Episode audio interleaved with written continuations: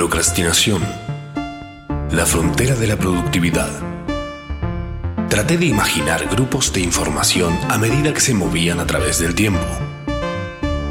Tiempo que perdía, dejando de hacer lo que debía hacer. Entonces quise imaginar qué aspecto tendrían esos grupos. ¿Serían como ramas? ¿Flores? ¿Frutos? ¿Podrían volverse las ramas una suerte de circuitos de un sistema funcional? ¿Será posible sacar productividad de la procrastinación? Pensé. Seguí soñando con un mundo que creí nunca vería. Hasta que un día... entré.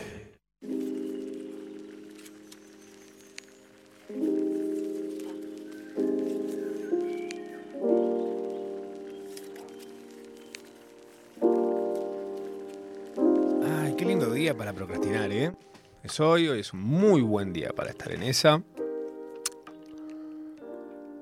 Bienvenidos, soy Matsorama. Algunos me conocerán, otros me estarán conociendo. Nuestro objetivo a la larga, mediano plazo, largo plazo, es que terminemos siendo amigos. Así que somos futuros amigos les doy la bienvenida a esto que es procrastinación asistida. Una horita semanal, jueves, de 8 a 9, por Nacional Rock.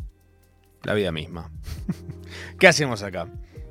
Eh, traemos a la mesa un par de cositas para procrastinar, charlar de temas que nos sirvan para tal vez en la semana irnos por las ramas en los momentos menos indicados.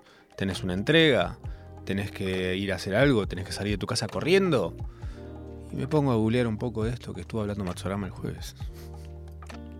Si lo habrás hecho. Y si no lo hiciste, te digo, es un placer, es un vicio. La procrastinación, una vez que entras, no tiene puerta de salida. Es como un escape room cuando entras solo y necesitas dos personas para poder salir. No sé si sabías, pero los escape room, que es como una especie de la evolución del paintball, de gente que se mete en un lugar y hay como pistas y cosas para resolver algo y salir de ese lugar. Hay algunos que son para entrar de a dos. Eh, y hace unos días me metí en uno de esos solo. Y bueno, nada, te tienen que venir a rescatar básicamente. Un poco lo que le pasó a mi vecina de arriba, que se quedó encerrada en su balcón, como la genia que es. Le mandamos un beso, espero no esté escuchando.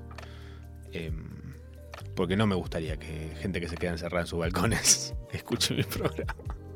Mentira, pobre, bienvenido. Bienvenidos ustedes si están encerrados en sus balcones. Espero ser una grata compañía durante por lo menos una hora.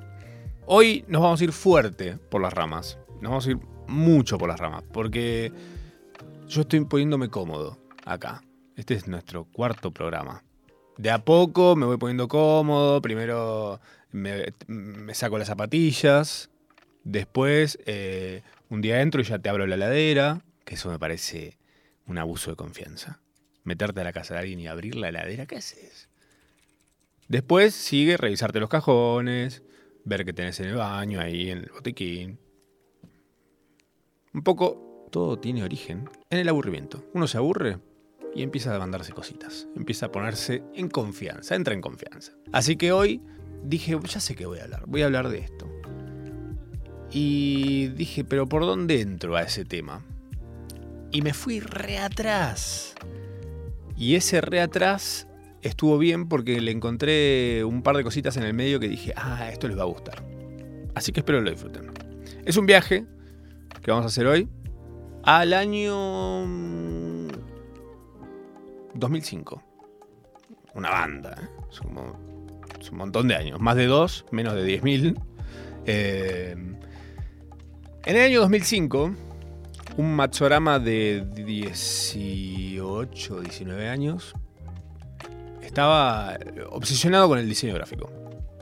Y el diseño web principalmente. Como me gustaba esa parte de que se puede interactuar con lo visual. En ese momento existía Flash, una tecnología que arcaica ya.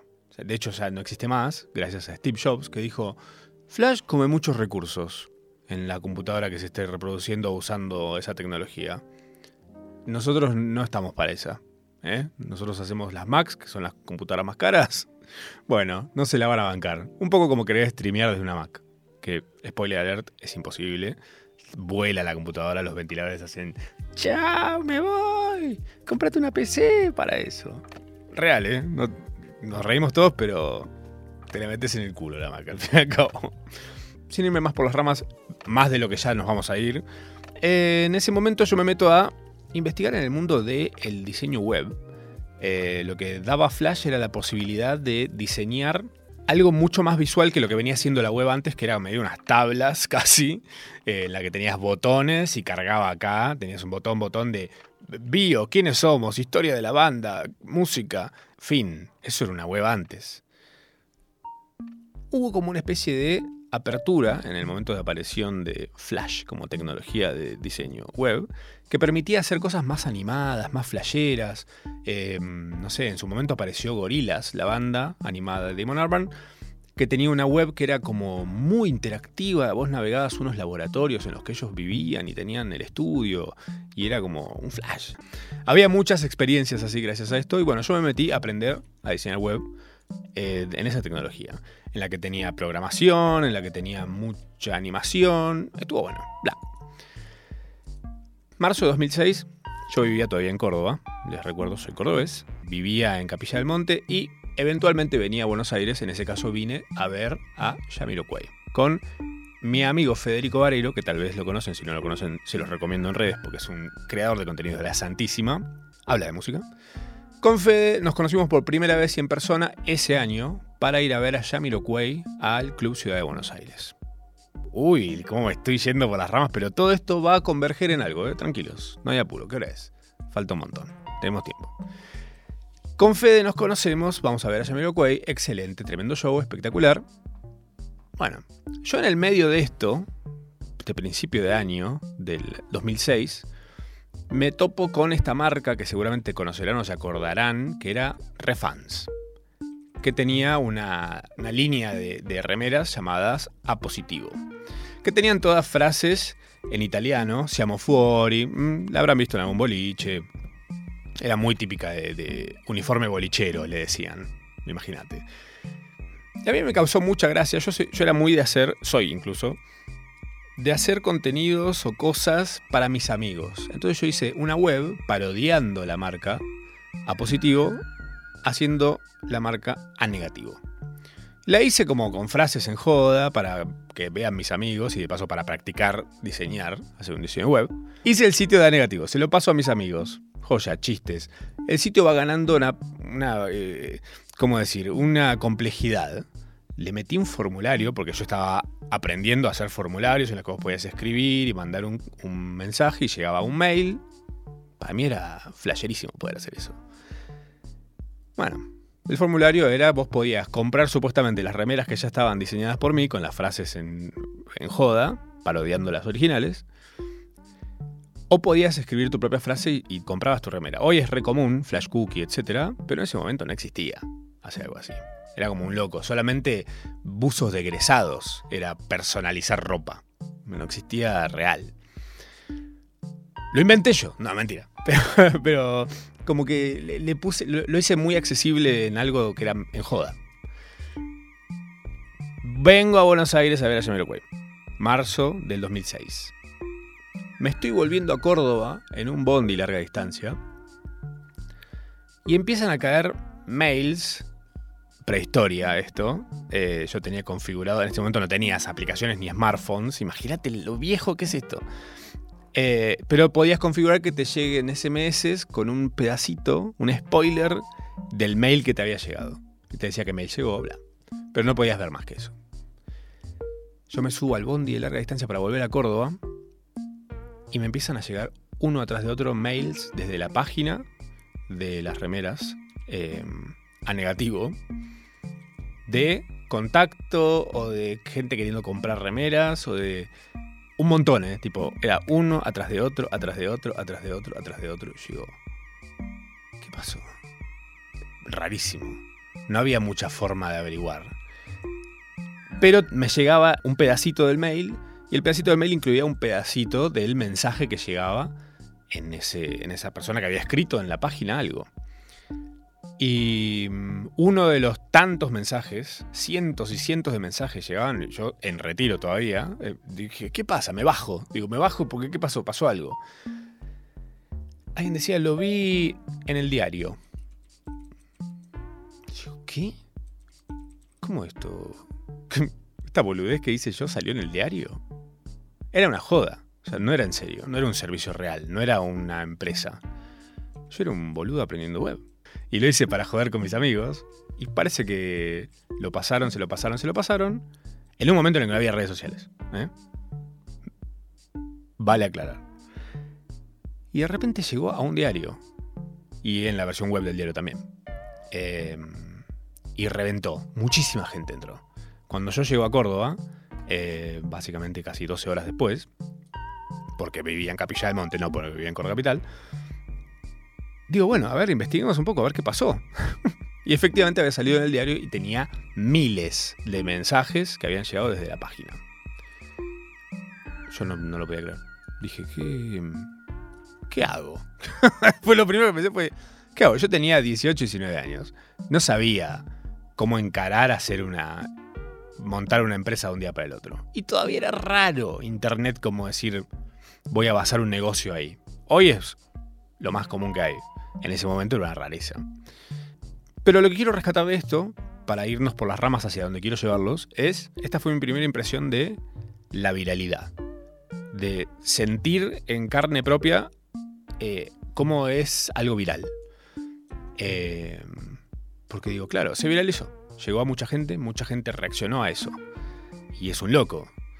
Em, digo, claro, ¿qué, qué pasa con, esto? Es como dije, ok, mira qué loco. di en algo que levantó todo este polvo.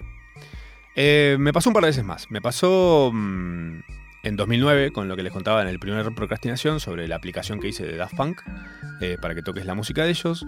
En el 2010 muy siguiendo una línea, hice algo que se llamaba la Pradón automática. Alejandra Pradón la conocen, obviamente. Yo me había puesto a programar también, en ese plan de experimentar en la programación web. Había programado una. No sé por qué me la. Armé una Alejandra Pradón, tipo dummy, un muñequito, que vos tenías varias opciones para hacerla bailar en diferentes modos de baile.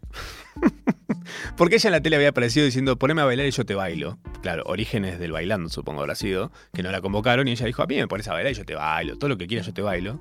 Y un poco la, inspiración fue esa. Teníamos el coso de Daft Punk, por un lado, y por el otro lado Alejandra Pradón bailando.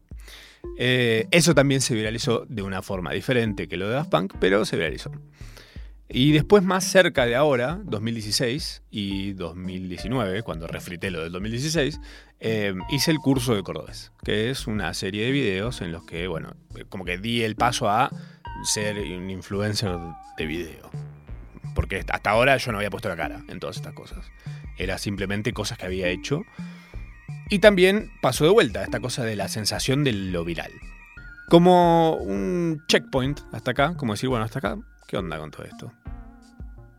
Digo, qué suerte que todos estos virales me pasaron con cosas buenas, o sea, cosas que me convenía que, se viralizaran.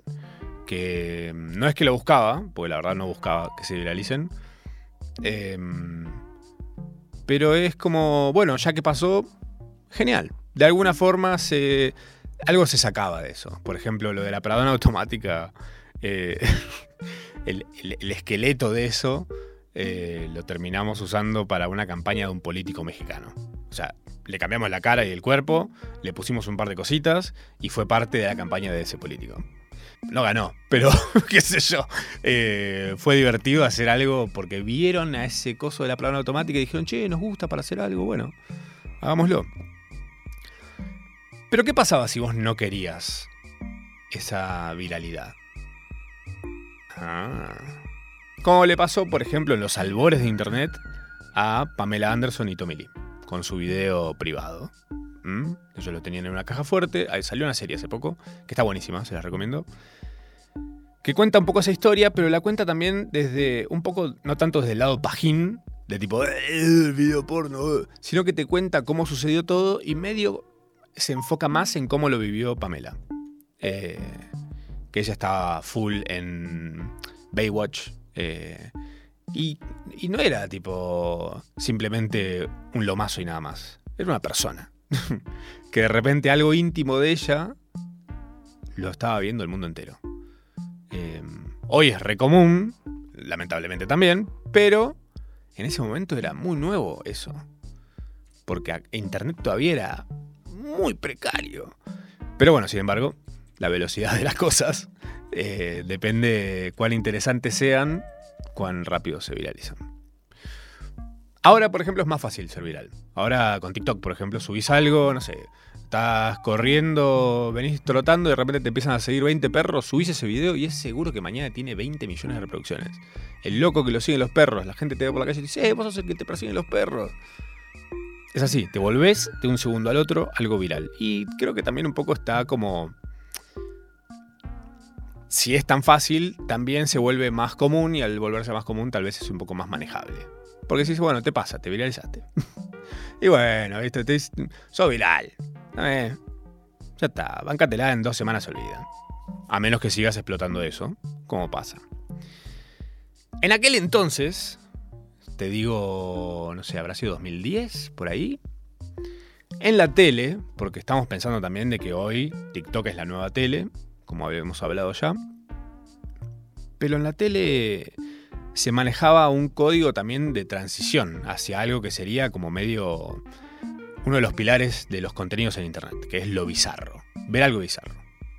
En el programa creo que Duro de Domar era, estaba esta sección que se llamaba eh, Me colgué del cable, que la gente del interior, generalmente, mandaba grabaciones en VHS, en cassette, una cinta, por correo, al canal con, mira, esto lo grabé en el cable de acá de Concordia o de Chapadmalal. Eh, es un programa que me causa mucha gracia porque es bizarro. Generalmente era eso, era, la gracia era que lo bizarro. Y obviamente empieza a ser un, tema de medida. O sea, se empieza a medir eh, la tele, ya se medía obviamente con el rating. Que por si no saben, a mí me genera mucha curiosidad esto y hoy le pregunté a mi amigo Rubén, ¿cómo es que se mide? Porque hoy con internet es muy fácil, subís un video y si tiene reproducciones y tiene interacciones, funcionó. Y si no, no funciona. es muy, muy simple, está todo ahí a la vista. Mi amigo Rubén me mandó un audio contándome, y seguramente a ustedes les interese también, o no, pero me parece realmente un dato interesante, de cómo funciona el rating en la República Argentina. El rating en la televisión argentina lo mide una empresa que se llama Cantar Ibope, que es una empresa que está en muchos países del mundo y mide las televisiones y los ratings de muchos canales y, y países del mundo. La forma en la que se mide es básicamente con unos people meters. Los people meters son una especie de codificadores como los del cable, que están en la casa de, secreta, secretamente, de muchas familias. Aproximadamente entre 800 y 1000 familias tienen en sus casas esos aparatitos, que tienen un control distinto al de siempre, y en ese control están registrados los distintos habitantes de la familia, las distintas edades, hijos, padres, abuelos, y a partir de eso después el rating se puede desglosar además.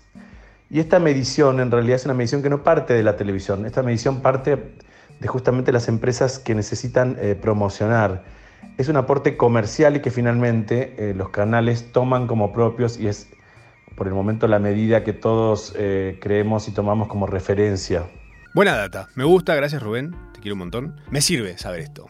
Porque ¿qué pasa? Yo quiero que hablemos de una transición que fue suave pero muy evidente de cómo ciertas cosas en la tele se retroalimentaron con Internet. Internet empezó a aparecer ahí, no fue que de un día para otro había Internet. Vos naciste y estaba Internet, te felicito, niño del 2000. Hubo una transición. Ah, ah, ok, Internet empezó a aparecer y, a meterse en cosas y se empezó a, a vivir y usar de una forma diferente. Una de esas tantas cosas fue justamente que las cosas de la tele, tipo recortes y cosas de la tele aparecían en internet, como, ah, mira, puedo conseguir ese pedacito que vi en la tele y compartírselo a mis amigos y, verlo y juntarnos a ver cosas en Internet. Incluso antes de que exista YouTube. Era muy precario, pero se podía. Entre todas esas cosas, entre todo ese contenido, entre todo ese bizarro que se levantaba, estaba un personaje que seguramente todos conozcan, u ojalá, si no lo conocen, lo conozcan hoy. Qué placer para ustedes. Eh, conocido como Fabián Show.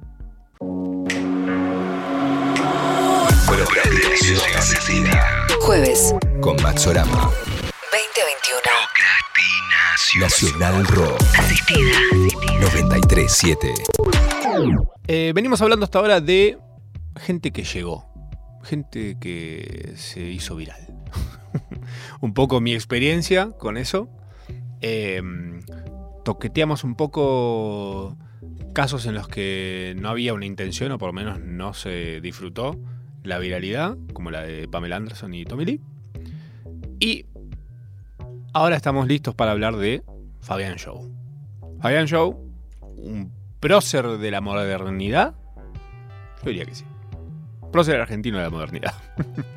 Fabián Show em, no era la voz. No era. Mm, no era conocido por un talento de que si oh, qué increíble cómo esas melodías llega a todas las notas, no. Pero un showman, un espectáculo, entretenido de ver, divertido. Em, y bizarro, obviamente, que es donde andábamos, de esa, nebulosa de que lo bizarro medía o de lo bizarro funcionaba. Em, entonces se volvía siempre a eso. Y en este caso Fabián Show era una, bomba de eso. Para mí el Elvis argentino. No tanto por cómo canta o lo, Fabián Show. Pero por el carisma, por la mística, nuestro Elvis. Así creo yo. La gente lo metió en. Y le hizo arte con él. Hizo. Hay, hay animaciones hermosas de, de, Fabian Show. Hay cuadros de Fabian Show. Hay murales en el mundo de Fabian Show. Hay pines, remeras. Eh, es enorme Fabian Show.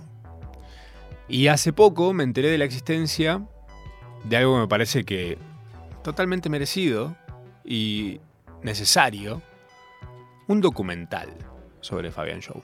Yo digo, mira, el origen de este tipo, para todos los que lo conocemos, es por bizarro, sale en la tele, lo levanta la tele nacional y todos lo conocemos. Y es, wow, Fabián Show. Y de repente si había un show de Fabián cerca, ¿cómo no vas a ir a ver a Fabián Show? Está en tu ciudad. Anda. Es un show de carajo. Y me dio mucha curiosidad, digo, ¿cómo... Mm, ¿Dónde se prende esa chispa em, de esta gente que hace el documental para decir, hey, hay que hacer un documental de Fabián? Hagámoslo. Averiguo, me doy con... Em, doy con Daro. Daro Ceballos, que es la cabeza detrás de este... La cabeza y el corazón detrás de este mm, documental. Y le pregunto, Daro, ¿me querés contar como tu ópera prima es un documental sobre Fabián Show. Y Daro me dijo esto. Hola, ¿qué tal? Yo soy Daro Ceballos, eh, director de Que no se acabe el show, el documental de Fabián Show. Eh, bueno, yo lo conocí a él en un boliche muy famoso en, ese, en esa época, se llama Rocas, por lo menos en la zona. Eh, y bueno, él estaba dando un show ahí, yo estaba de barman, en ese momento recién había empezado la, la universidad. Y, bueno, obviamente me enamoré y me deslumbró como, como cualquier fan. Eh, ya en ese momento era como conocido en la zona, Fabián. Eh, estaba como teniendo más laburo de eso. Eh, y obviamente todo el mundo ya lo, venía, no sé, agitando, digamos, cada vez que lo veían en la calle. Y, es como, ya, ya estaba haciendo su, nombre. Con respecto al docu, yo le planteé la idea y él me dijo que sí, que estaba de acuerdo y eh, intercambiamos un par de mensajes y después por una cosa u otra, en su caso, tener cada vez más trabajo de, shows y en mi caso, que hoy por hoy me lo, me lo cuestiono, eh, cada vez más clases, digo, me eh, tenía más clases, parciales y todo eso, entonces fuimos atrasándolo y bueno, si en ese momento hubiese dejado alguna clase de lado, por ejemplo, Hoy me lo estaría agradeciendo mucho, pero bueno, cosas que pasan, que se tenían que dar así. Eh, bueno, Fabián falleció y realmente ahí fue cuando la chispa que en un momento empezó por haberlo conocido en un contexto tan, tan extraño o, en ese momento era tan extraño porque realmente que un cantante de, ese tipo de cuarteto en un boliche de jóvenes, entre comillas, eh, era como raro. Y y bueno, eh, ahí creció la llama, digamos, y empecé a, a, buscarle otra vuelta de, de, tuerca, obviamente, para hacerlo. Eh, no solamente porque él había fallecido, sino porque era un, un contrato o un, un, acuerdo o una promesa que teníamos con él. Eh, más allá de que, de que yo como, como realizador me parecía una idea o un personaje muy lindo para, para, hacer esto. Y bueno, obviamente se volvió todo mucho más difícil porque no estaba él.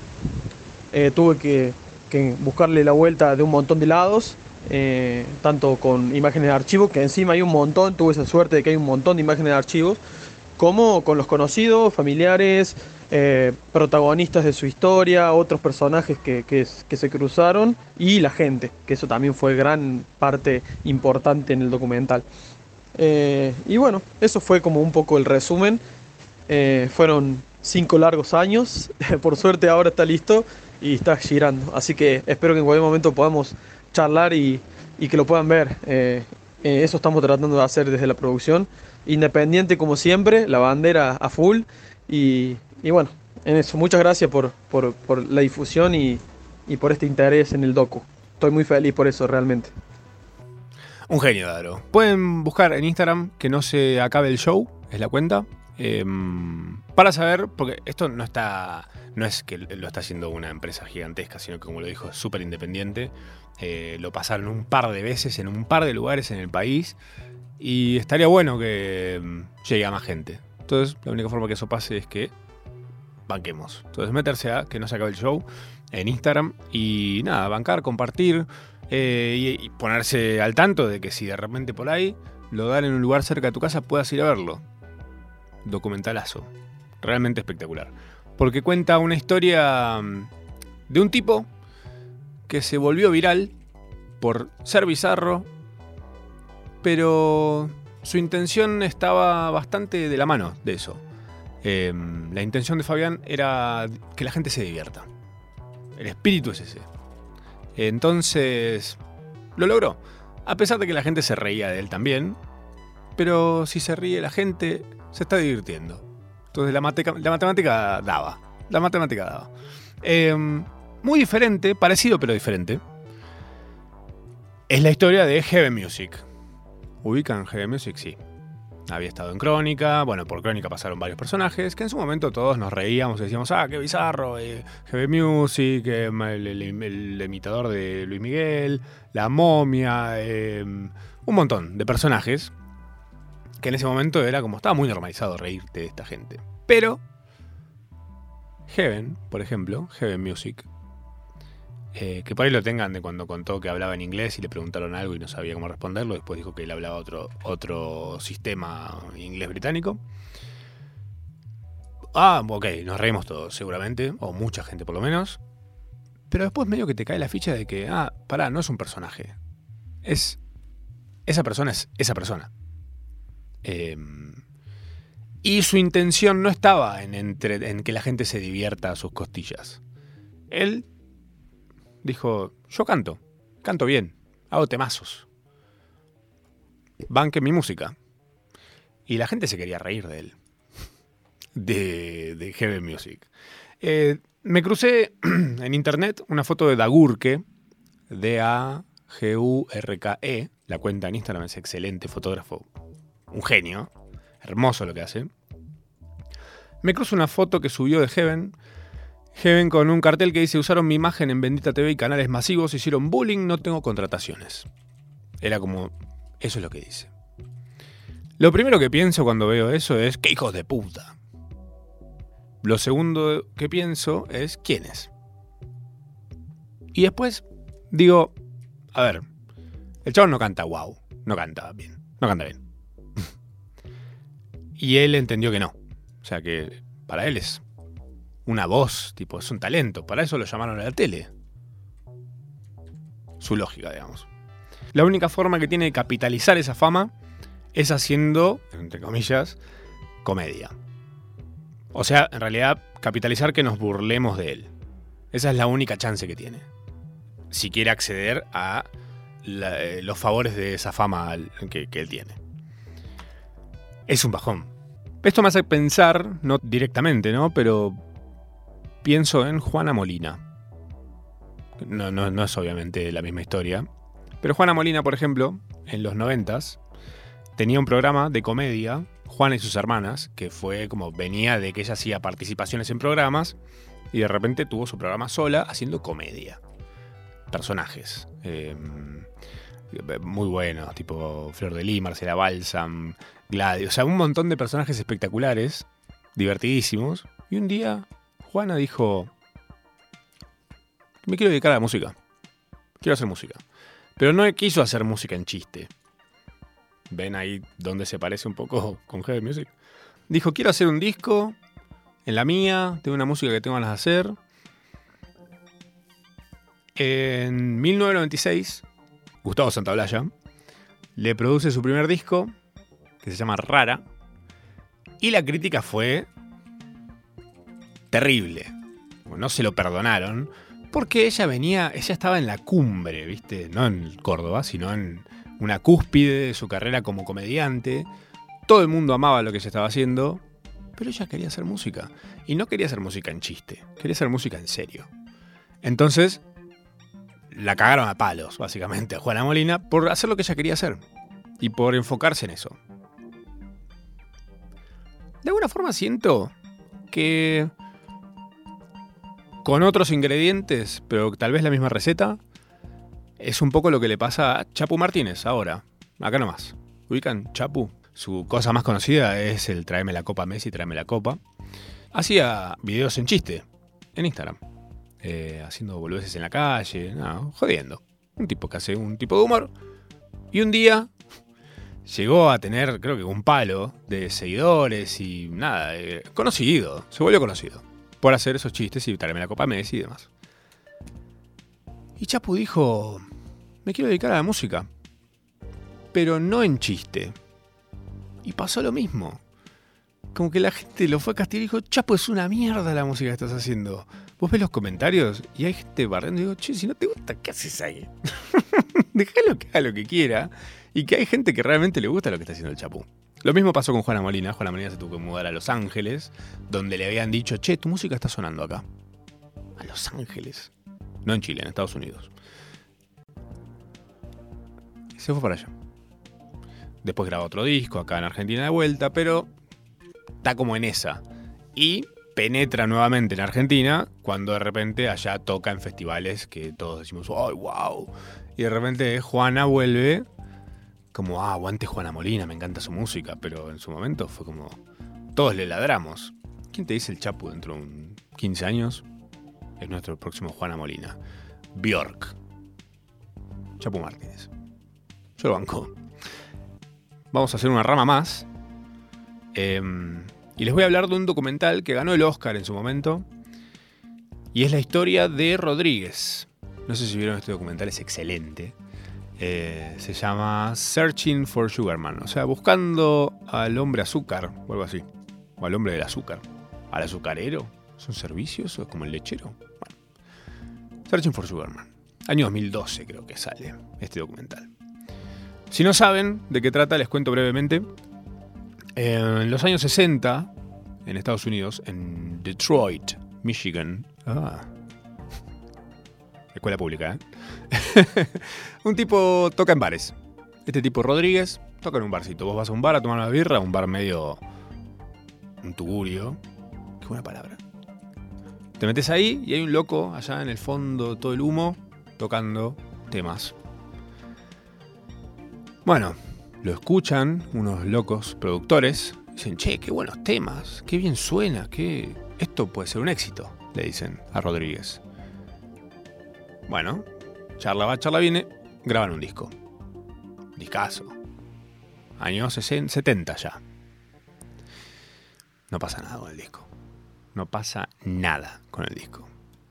Bueno, más adelante se viene otro disco más. Dos discos graba Rodríguez no pasa nada.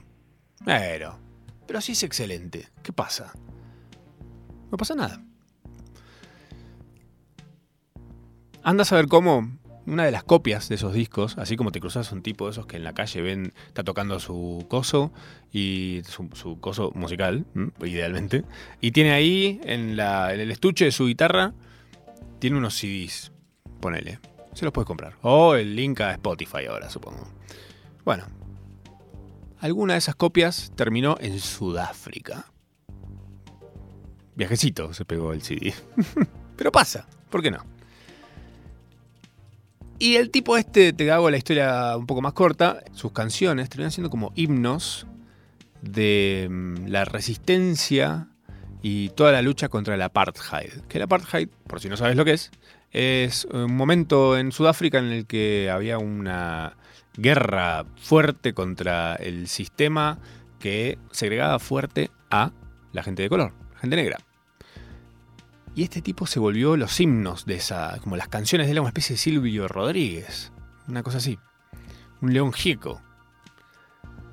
Pero onda, más grande que, que los Beatles, que más grande que los Rolling Stones en Sudáfrica. Todo el mundo se sabía las letras de sus canciones.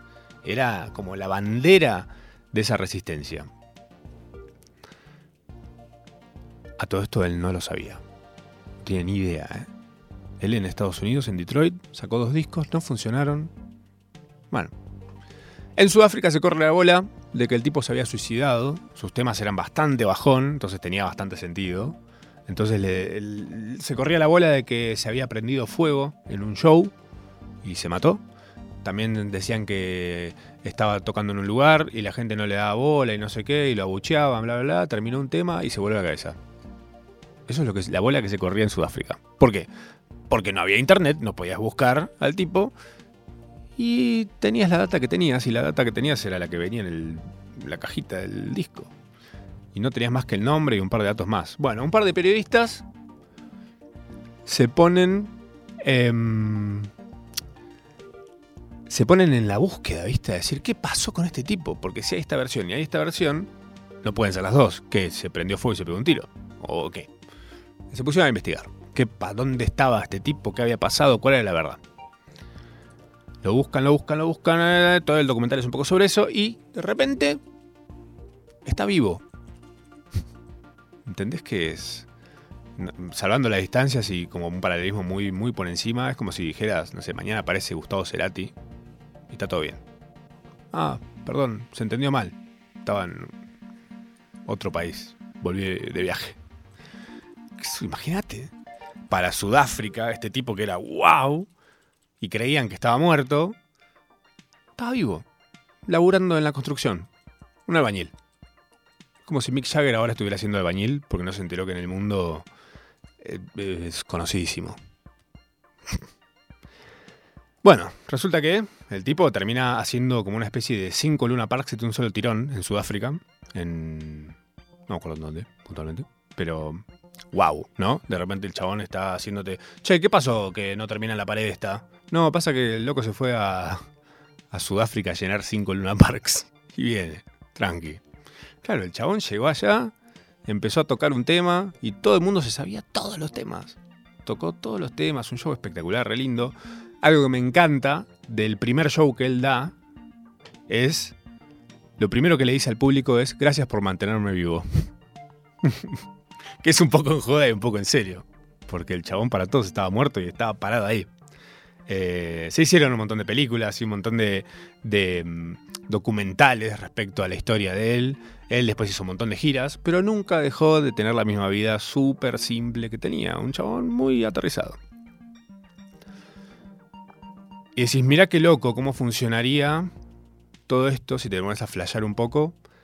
¿Cómo hubiese funcionado todas estas historias que dependían de productores y de que vendan y demás si Internet hubiese existido 60 años antes?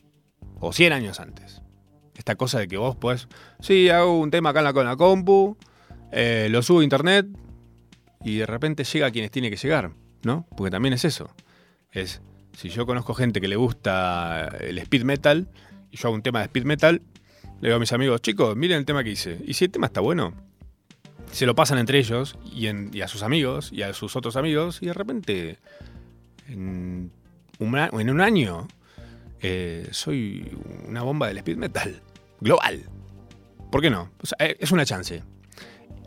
Esa sensación de que es una chance es algo que siento desbloqueé cuando hice virales. Cuando hice cosas que fueron virales, algunas globales, otras más locales y demás, la sensación es tipo, ah, todo es re posible. Gracias a Internet hay un montón de cosas que son súper posibles. En este caso, más allá de que con Internet encima hubiesen al toque eh, tenido la data de que si el chabón está vivo o no,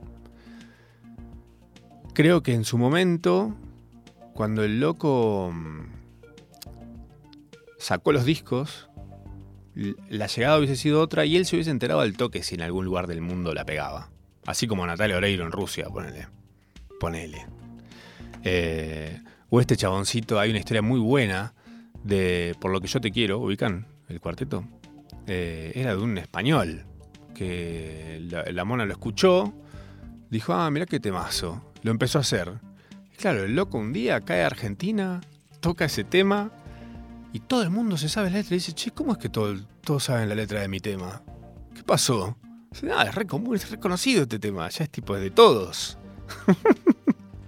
Muy zarpado. Eh, ahora les voy a pasar toda la data para que vayan buscando si quieren. El documental de que les hablaba se llama eh, Searching for Sugarman. Después en la descripción de esto, cuando lo subamos a Spotify o a donde sea que escuchen podcast, va a estar ahí la descripción, toda la data que les voy a estar tirando y demás para que busquen y se hagan de esta procrastinación que la idea es que les dure toda la semana. Hablando de internet y de artistas, no sé si ubican Bandcamp, es una página eh, donde mucho artista independiente, músico, em, bandas y artistas sin necesidad de estar acompañados por otras personas, eligen subir su música.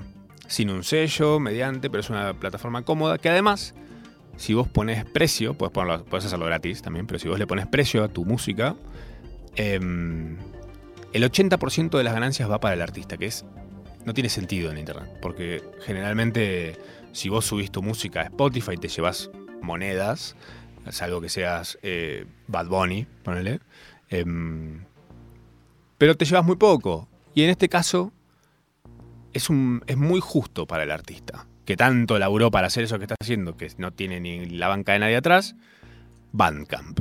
Es, es un lindo lugar para explorar música independiente. Porque tenés cosas medio independientes en Spotify, cosas independientes en Spotify, sí, obvio. Pero Bandcamp es como. Es medio la papa, viste, de eso.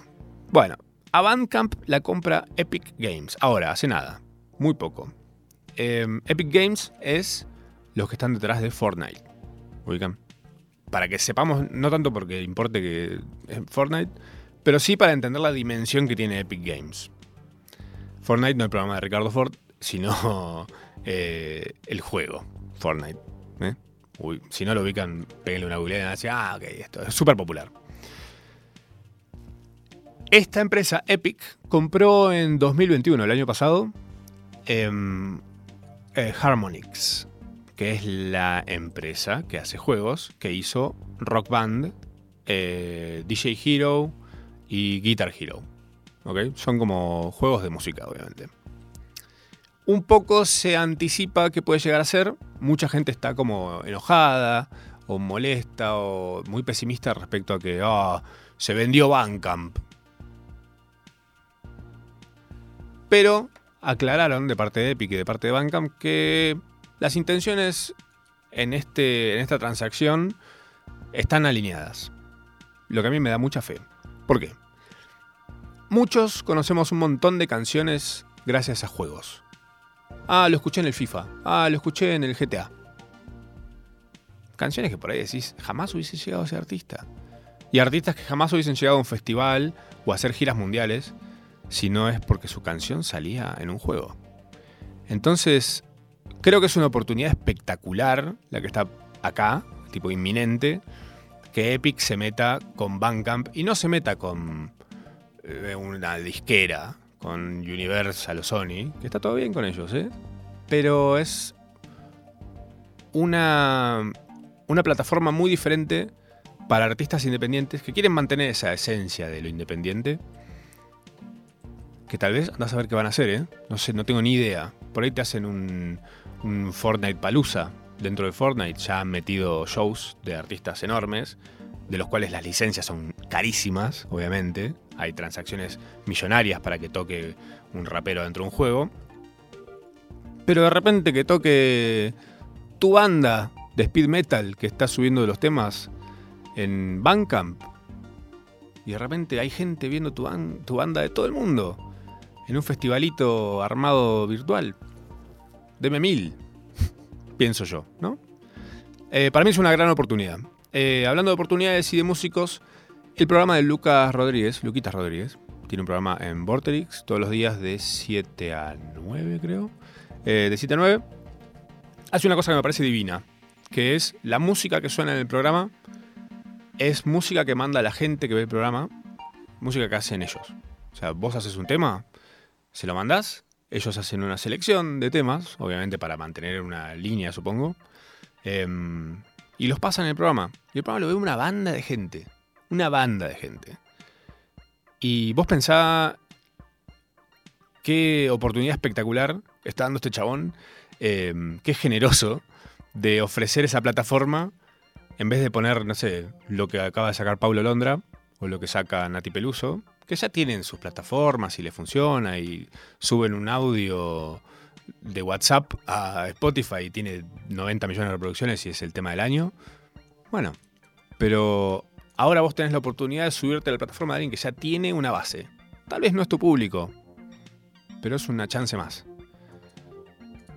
de que te conozcan en Sudáfrica y hagas 5 Luna Parks allá.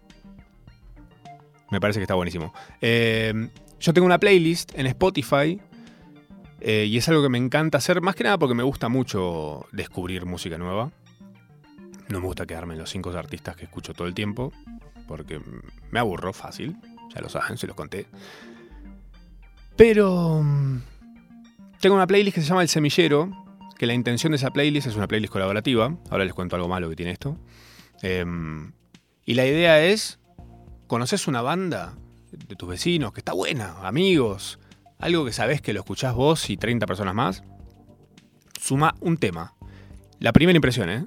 Decís, este es el tema que si alguien lo escucha, dice, uy, qué buena esta banda, o este artista, qué zarpado, me encanta, es mi banda de... es mío. Bueno, hice esa playlist, la gente cargó casi 40 horas de música. Vos pensás que vos podías subir solo un tema del el proyecto musical que conocías. Y 40 horas de música nueva, muy variada, para todos los gustos. Tenías cosas muy bien producidas, cosas más o menos, lindas también, ya te digo, para todos los gustos. ¿Qué pasa en Spotify con las playlists colaborativas? Bueno, obviamente que hay estas cosas que se llaman medio spiders en internet, que están todo el tiempo buscando lugares donde meter cosas, tipo spamear. Y obviamente meten spam en todas las playlists colaborativas que pueden, meten tracalada de temas que nada que ver. Y también así pasa que hay gente mala leche a la que le llega el link a esa playlist colaborativa y borra temas. Y deja un tema, ponele. Mete una boludez. Que nada que ver, encima, con el espíritu de la playlist. Bueno, son cosas que pasan que hay que buscarle la forma de eh, sortear esos problemas, que es haciendo un backup muy seguido, tal vez. O sea, un, archivar y tener una copia por las dudas de lo que la gente fue mandando. El semillero. Después, si quieren, les paso el link también.